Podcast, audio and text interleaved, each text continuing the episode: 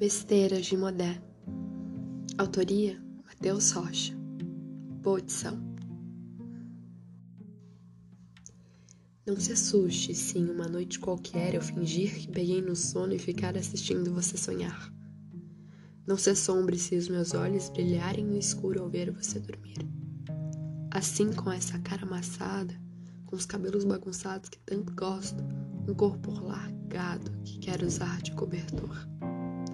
Talvez você não saiba, mas poucas, muitas poucas vezes, as estrelas se alinham para que encontros como o nosso aconteçam. Na verdade, era dia, fazia até calor. A nossa estrela foi o sol. Como você me disse certa vez, algumas pessoas passam a vida toda esperando pelos momentos que nós, os sortudos apaixonados, vivemos. E que sorte a minha ter encontrado você. Além da aparência semelhante, tínhamos blusas também tão parecidas, coisas que parecem até mentira. Pretas, as duas, impossível esquecer. Detalhes que falam por si sós, como as linhas iguais nas mãos, o mesmo castanho nos olhos, que por falar neles, hum, aquele seu olhar que, se não foi flecha de cupido, passou perto. Me sinto ridícula. É, é isso. Ridiculamente brega, cafona, de Mondé, dizendo essas besteiras. Nos últimos dias venho ensaiando dizer tanta coisa, mas queria fugir dos clichês óbvios dos apaixonados. O problema é que só eles, os perdidamente enlouquecidos, conseguiram me entender e transcender em palavras exatas o que eu sinto por você parte negativa das palavras usadas tão frequentemente é que, com o passar dos dias, elas se desgastam, feito folhas de papel entregue às traças.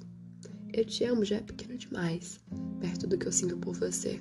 Talvez não tenham ainda inventado uma palavra que consiga resumir esse sentimento. Neologismo nenhum daria conta disso. Sempre que me perguntam sobre a gente, digo que vamos bem mas sem muito alarde, sem grandes informações, sem mais detalhes. Na verdade, não sei como ou o que falar. Completo sempre, pedindo para que vejam com os próprios olhos.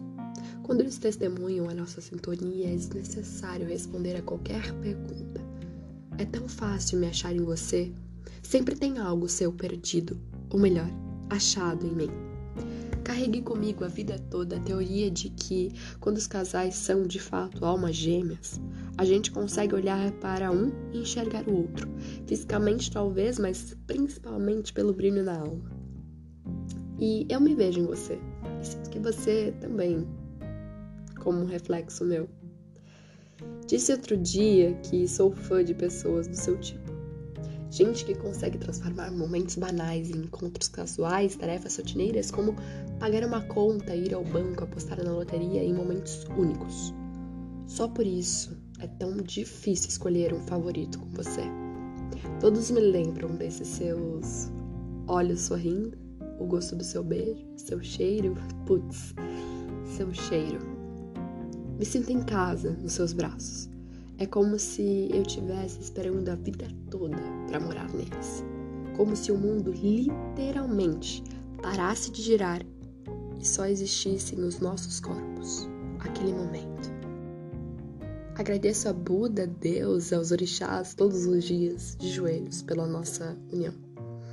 Peço a eles que me deixe ser capaz de fazer você feliz.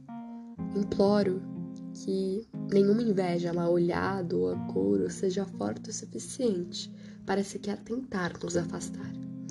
Sua voz me diz sempre que eu sou um oceano, mas respondo assim, baixinho, como quem fala no seu ouvido, que vamos mergulhar juntos, sempre, cada vez mais, em busca da nossa felicidade, desse infinito mar de amor Ainda temos muitas águas para desbravar, mas se me der o prazer da sua companhia, ficará muito mais fácil remar. Ou então, que falemos, nós dois, em coro, aquela frase que termina em lindos, juntos.